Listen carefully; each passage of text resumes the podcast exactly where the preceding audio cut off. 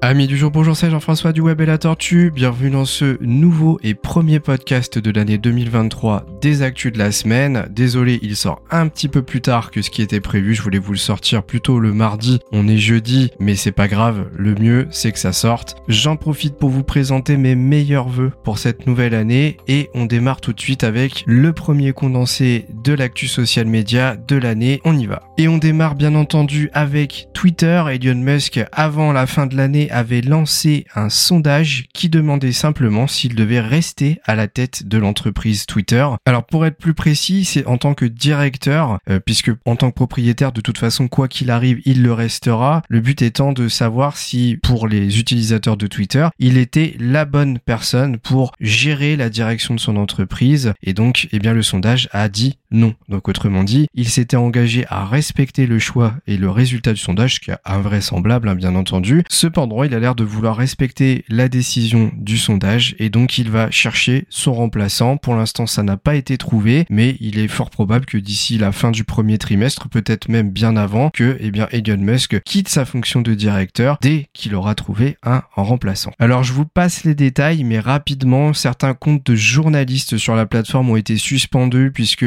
Elon Musk les accusait de mettre en danger sa famille. Il est revenu sur sa décision quelques temps après. D'ailleurs, il y a eu quelques petites choses qui sont passés de la même manière. Il y a eu des sondages qui ont été désactivés puis remis, des fonctionnalités arrêtées puis remises en fonction. Bref, c'est un petit peu l'anarchie hein, actuellement sur le réseau social, bien que ça a l'air de tenir et que grâce aux effets de buzz créés par toutes ces décisions bizarres qui vont dans tous les sens, eh bien le réseau social est vraiment pas en bonne santé. Mais malgré tout, bah, peut-être que c'est un peu une stratégie de, de passer autour du buzz tout en remaniant des choses. Peut-être que finalement tout ça c'est calculé. On verra. En attendant, dans les nouvelles fonctionnalités, Twitter a mis en place Twitter Blue for Business. Twitter Blue, c'était la version payante de Twitter qui vous apportait en tant que particulier des avantages, tels que le petit badge, tels que possibilité de modifier vos tweets. Et eh bien maintenant, il y aura une déclinaison pour les entreprises, euh, notamment une modification importante qui vous permettra d'avoir des photos format carré plutôt que ronde, les avatars. Vous aurez des badges de certification qui prouveront que vous êtes une entreprise avec les fameuses couleurs dont je vous ai parlé durant la fin de l'année. Actuellement, un petit groupe d'entreprises a le droit d'utiliser ces fonctionnalités gratuitement pour que les tests soient réalisés. On n'a pas vraiment beaucoup plus d'infos sur les avantages qu'apporte cette version entreprise. Il faudra suivre ça de près. Tant qu'on est dans Twitter Blue, un nouvel avantage a été mis en place pour les utilisateurs payants de la plateforme, la possibilité de publier des vidéos d'une durée de 60 minutes et ayant une taille de 2 gigas maximum, ce qui est plutôt intéressant quand on a du format 1080p. Et enfin, une feature, une fonctionnalité mise en place discrètement sur le réseau social. Si vous tapez dollar précédé d'une crypto ou d'une monnaie existante, eh bien vous aurez son cours en temps réel et sa performance de la journée. Allez, on passe au groupe Meta avec Facebook. Facebook dont on entend plus parler pour ses problèmes en justice que ses nouvelles fonctionnalités actuellement. Pour faire simple, ils viennent de payer une amende record de 725 millions de dollars pour mettre fin à une affaire liée à la vente d'informations auprès de Cambridge Analytica. C'est une société en fait qui utilise des stats. Ils ont donc revendu des informations de leurs utilisateurs auprès de cette société pour favoriser soi-disant la campagne de Donald Trump. Donc je pense que s'ils ont payé, c'est un petit peu louche. Ça fait un peu peur d'ailleurs. Mais en tout cas, voilà, amende payée record. Il faut savoir également que Meta est accusé de pratiques déloyales sur Facebook Marketplace. En fait, ils exploiteraient trop les données de leurs utilisateurs pour favoriser la visibilité de Facebook Marketplace via leurs annonces euh, partenaires, je dirais. Et donc, bah, c'est considéré comme de la concurrence déloyale. Si l'enquête va jusqu'au bout et qu'elle prouve la culpabilité de Facebook, eh bien, ça pourrait conduire à une amende allant jusqu'à 10% de leur euh, chiffre d'affaires global. Pour le reste, bah, pas grand chose. Ils sont focalisés apparemment sur leur métaverse en injectant encore de l'argent et ils viennent de racheter une entreprise de lentilles intelligentes, LuxExcel. C'est sûrement pour améliorer leurs lunettes de réalité virtuelle.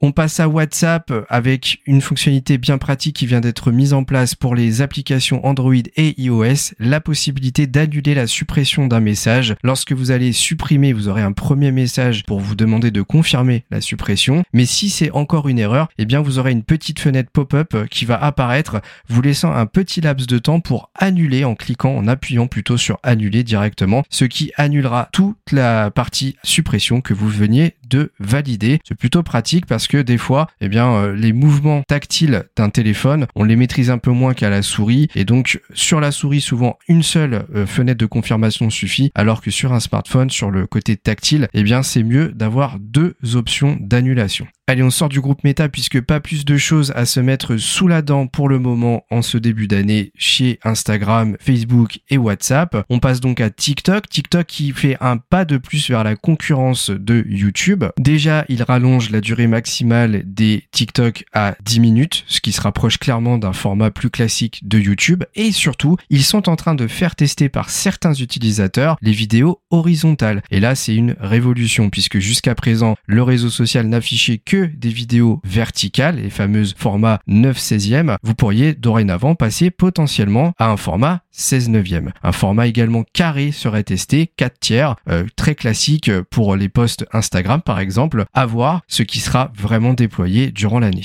TikTok qui fait un tout petit pas de plus vers la transparence en vous proposant de savoir pourquoi une vidéo apparaît dans votre fil d'actualité. Vous devriez voir ça quand vous appuyez sur le TikTok avec la fenêtre de partage. Vous aurez une petite icône Why this video qui vous expliquera en petit résumé pourquoi cette vidéo est apparue. On a un exemple sur la capture d'écran que j'ai sous les yeux. On voit que l'explication est tout simplement que la vidéo est populaire dans le pays où se trouve la personne et que euh, bah, vous suivez simplement la personne qui euh, apparaît dans votre fil d'actualité. Vous aurez des petits résumés avec une liste à puces de cette manière si vous allez chercher ces informations dorénavant. Et puis pour terminer rapidement, on a toujours cette pression montante autour de TikTok aux États-Unis avec euh, certaines universités qui commencent à interdire l'utilisation de l'application et peut-être l'interdiction des fonctionnaires d'utiliser l'appli. Donc bon voilà, ça, ça continue à monter, à voir comment ça va se résoudre. Mais je pense qu'à un moment, TikTok va forcément de toute façon devoir un petit peu se mettre dans les clous côté euh, utilisation et protection des données personnelles, parce que même les États-Unis qui sont beaucoup moins regardants que l'Europe, quand même des limites. Et surtout, ce sont des données encore une fois qui transitent vers la Chine, ce qui est très très sensible. Allez, deux petites news YouTube. YouTube qui est accusé d'avoir encore utilisé les données personnelles d'enfants sans leur accord et plutôt sans l'accord des parents des enfants de moins de 13 ans donc pour leur afficher du contenu publicitaire. Ils vont donc se retrouver encore une fois à devoir justifier euh, cela. Il faut savoir qu'en 2019, ils avaient dû payer 170 millions de dollars pour des faits similaires et que en 2018, il y avait déjà eu des associations américaines, 23 pour être précis, qui avaient porté plainte. Et YouTube qui s'est offert les droits des matchs du dimanche de football américain. Donc c'est un pas de plus, je dirais, vers des systèmes YouTube TV, hein, une plateforme de streaming qui aurait pour but de concurrencer Netflix très clairement. Euh, bon, alors on est très loin de ce qui nous intéresse nous en Europe, plus précisément en France, hein, mais c'est pour